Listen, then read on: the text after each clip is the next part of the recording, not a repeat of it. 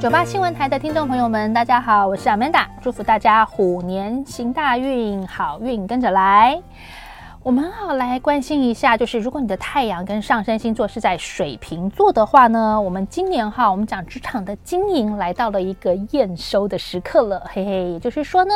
有这种主考官要来替我们打分数喽。如果过去哈，我真的都是兢兢业业。认真耕耘我的这种工作领域的话呢，在今年度，我们的一些工作实力，好，我们的一些创意想法，好，我们的一些这种种种的一种工作的成果，都有机会被人看见。好，那这时候呢，其实你可以期待一些这种，不管是薪资上面的调整，职务上面的一个升迁，是值得期待的。可是哈，我们刚刚讲是主考官打分数，对不对？所以如果过去哈，我们的一个工作态度是相对的不那么认真的，好像有一点点得过且过的心态的话呢，今年可能要小心哦。如果公司有一些人员这个什么呃汰换的考量的话，可能自己真的要皮绷紧一点了。水瓶座的朋友们哈，呃，我觉得我们还是认真耕耘我们的工作领域。但是如果哈，你会觉得说，哦，其实现在的工作就是让我提不起劲，我就是觉得我想要努力，我又没办法的话，那是不是真的可以去考虑要更换一个职场的跑道？哈，我觉得是今年可以去思考的一个方向的。感情的世界哈，水瓶座的朋友今年。你知道水瓶座通常一向是我们讲说是眼光非常锐利、脑筋清晰的一个星座，对不对？但今年真的哈，大概闭着眼睛在谈感情吧。也就是说哈，今年有可能是那种认人不清的几率是比较高的。也就是说哈，我可能以为我遇到了我的真命天子、真命天女，哈，我就一股脑的栽进去了。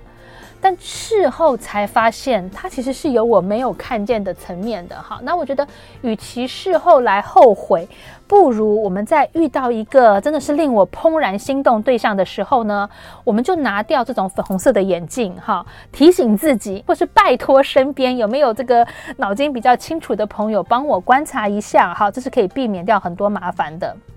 再来就是跟自己的伴侣之间的互动呢，我觉得哈也会有一种没有真正了解伴侣的一个情况。什么意思？第一，可能我以为我的伴侣对我不够好，其实我是没有留意到他的用心，或者是他对我的用心，他对我的关怀不在我预期的层面。好，但是我觉得这样子的话是提醒我们自己用不同的角度来理解伴侣的用心，对不对？这样我们的感情也是可以更加温的。但是也有一种情况，就是我以为我的伴侣是非常完美的，是对我忠贞不二的。那有时候可能这个该注意的哈，该观察的面相还是不能忽略的。再来就是哈，我们偶尔的去享用一些美食啦，哈，是可以为生活带来很多的乐趣，对不对？但是要提醒水瓶座的朋友，在今年度，如果是过度的去追求一种比较丰盛的、丰富的这种美食的话，会不会对自己的身体造成负担？今年哈，因为水瓶的肠道的一个健康、血脂指数都是今年度在健康方面需要去关注的。最后提醒水瓶座的朋友哈，在今年度对于投资领域其实是有兴趣的。只是对于不适合的这个投资市场，还是要谨慎一下，因为毕竟真的人云亦云的话，其实对于自己的这个财务状况是比较危险的。能够经过理性的判断再去做投资的话，哈，其实真的对于这种我们讲说，呃，整体的投资来说是会比较有加分的效果的。提供给水瓶座的朋友们参考。